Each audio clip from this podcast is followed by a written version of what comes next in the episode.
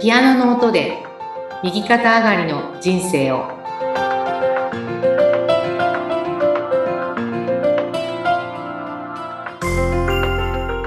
皆様こんにちは東ひかりですこんにちは、インタビュアーの山口智子です。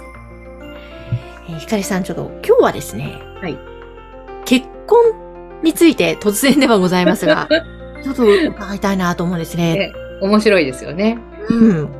あの結婚って何ですかね結婚って何ですかはい私あのこの質問結構好きでうん。はあの多くの方に結婚って何ですかってい。お聞きすることがあるんですけどうん。ええー、これ改めて聞かれると、結婚って何だろうはい。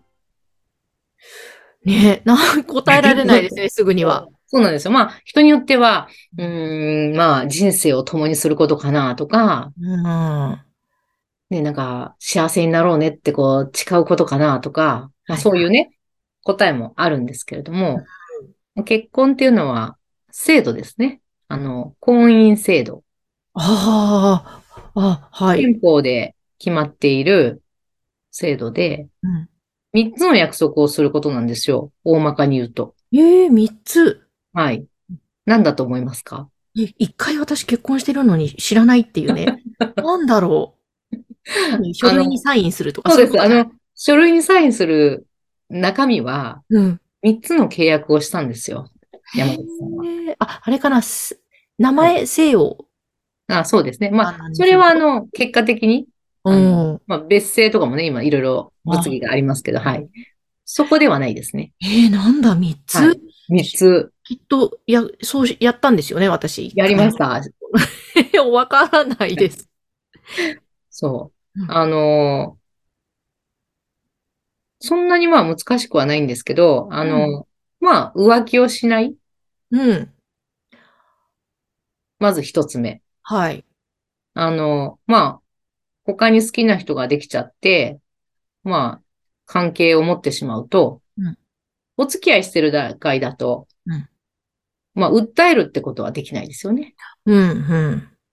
だけど、婚姻関係が、まあ、結婚していて、浮気がバレちゃって、うん。そうすると、あの、浮気をしないっていう、まあ、貞操感、貞操っていうんですかね。うん、うん。守るっていうことを約束するのが結婚だから、そはのあ契約を破ったんだよねっていう。はい、はい。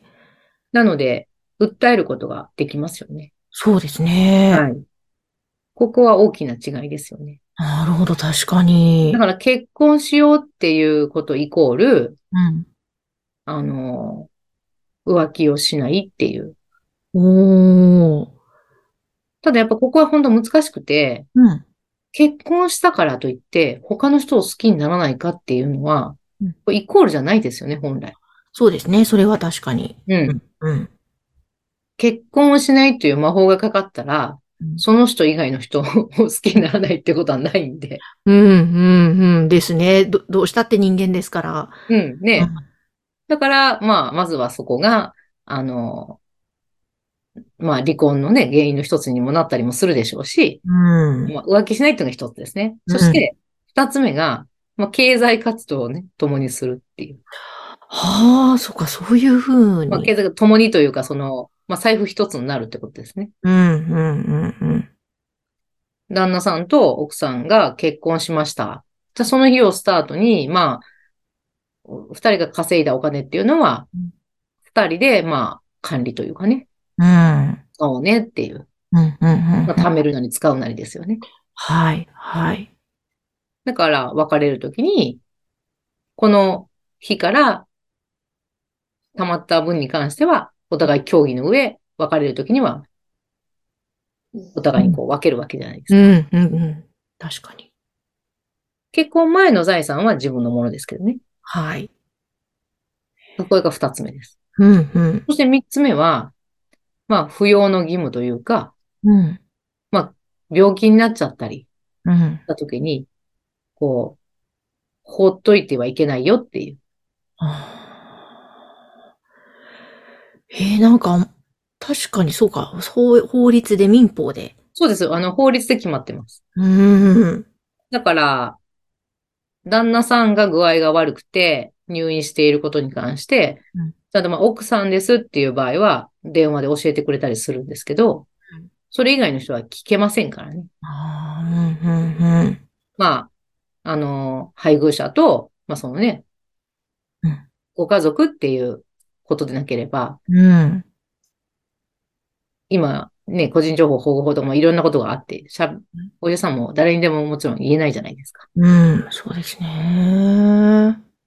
で、保護してあげる、ね、ほっとくっていうことは、やっちゃいけないってことですね。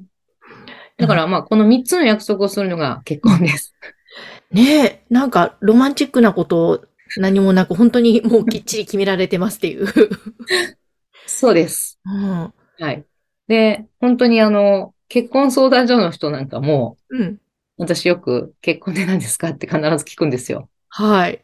だって結婚相談所ですよ。うんうん結婚のプロじゃないですか、ある意うん。味。はい。でもその方々もほぼ答えられないですね。うーだん。から、もうちょっと、別にこれ私の発見でも何でもなく、 はい。法律、日本国に住んでいたらその法律の中で私たちいるんで、うん。あの、最低でも知ってから結婚した方がいいんじゃないかなと思います。へえ、これ、そうするとこう結婚ってうん。こういうことなんですねっ ていう。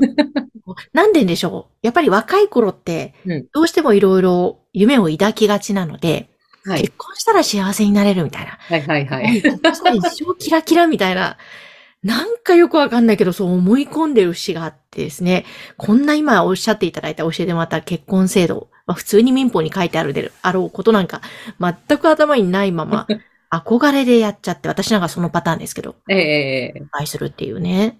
あの、ほぼね、私もそのパターンしか見たことがないので、あとはまあ、なできちゃったみたいなね、子供ができちゃったから、あの、まあ結婚するしかなかったんだよね、みたいな、まあそんな言われ方もね、ありますけれども、あとはね、好きな彼氏ができたの、好きな人と結婚できたの、すごい幸せ、みたいな、うん、そのね、4年後、5年後には、まあほぼね、お金入れてくれるんだったら帰ってこなくていいのよっていうね、あの、はい、よく聞く聞き聞きました。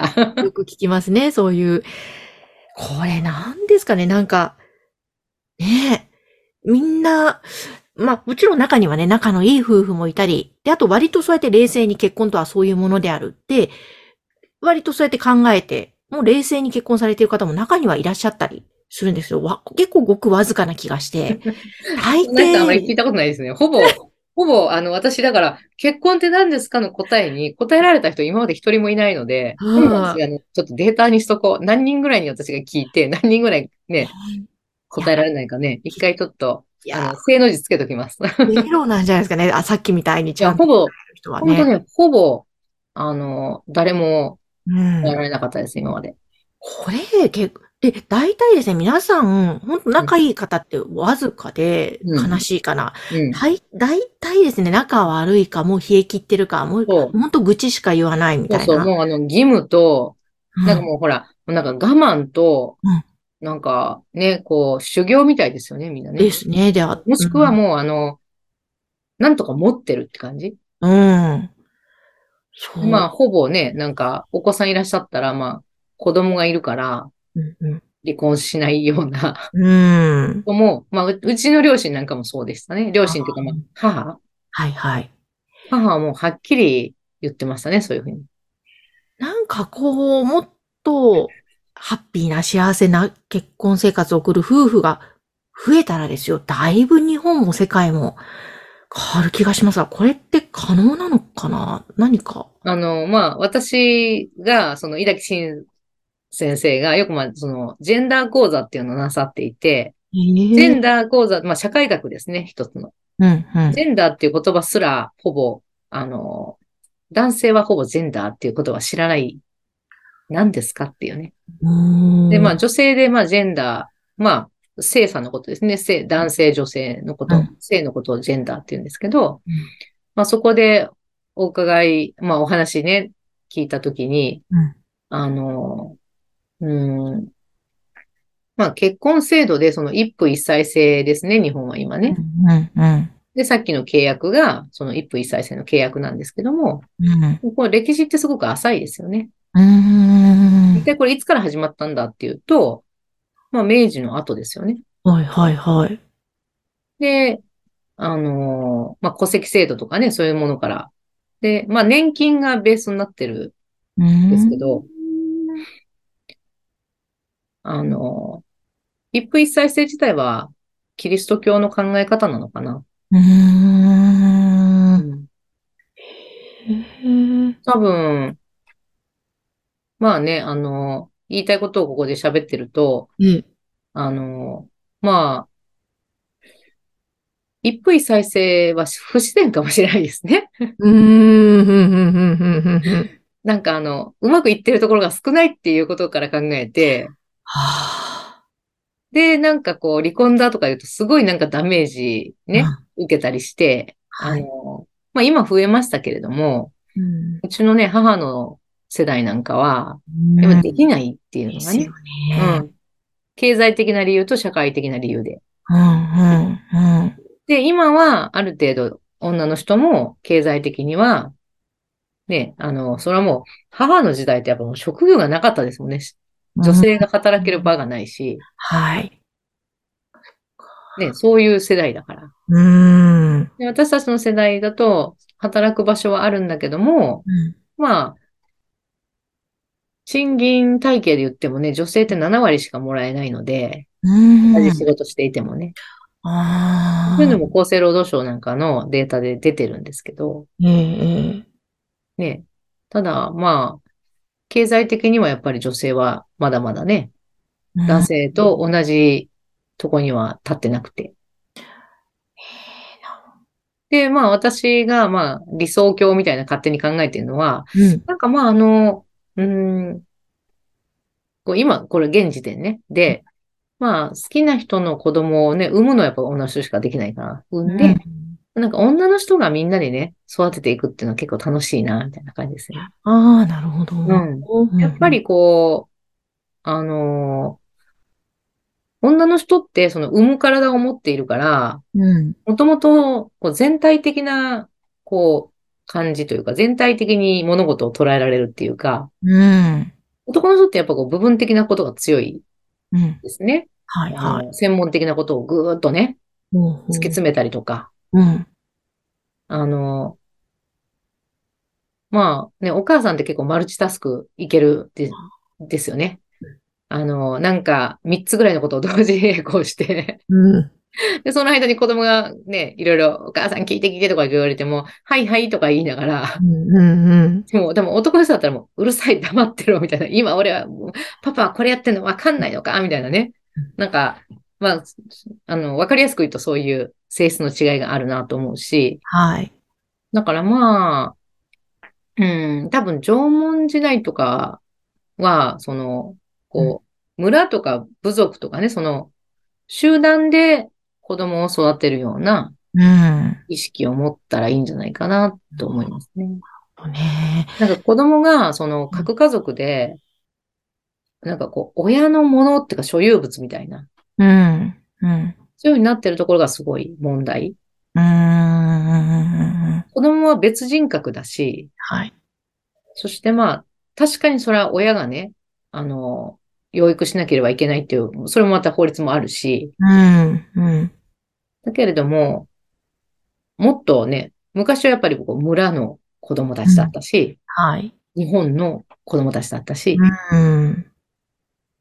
だからもう私は自分は子供いませんけれども、うん。やっぱり、どの、産んでないですけど、皆さんの子供っていうのはもう自分の子のように、こう、関わりはしませんけれども、やっぱりその子たちが未来、うん。よりよく生きていくための世の中作りたいっていうことで、コンサート活動をしてるんですよね。はい。いやーそっかなんか、こうね、今、いろんな形の夫婦のあり方がだいぶ増えてきてはいると思うので、ちょっとこれ、やっぱり一回では終わらないと思うので、結婚だったり恋愛だったり、はいちょっとまた引き続きひかりさん、はいろいろお話を教えてくだはさい、い。お願いしましょはい。そして、ひかりさんの LINE 公式アカウントは番組の概要欄のところに掲載しておりますので、まずはご登録ください。こちらに井田慎さんのコンサート情報も掲載されております。ひかりさん、今日もありがとうございました。う。ありがとうございました。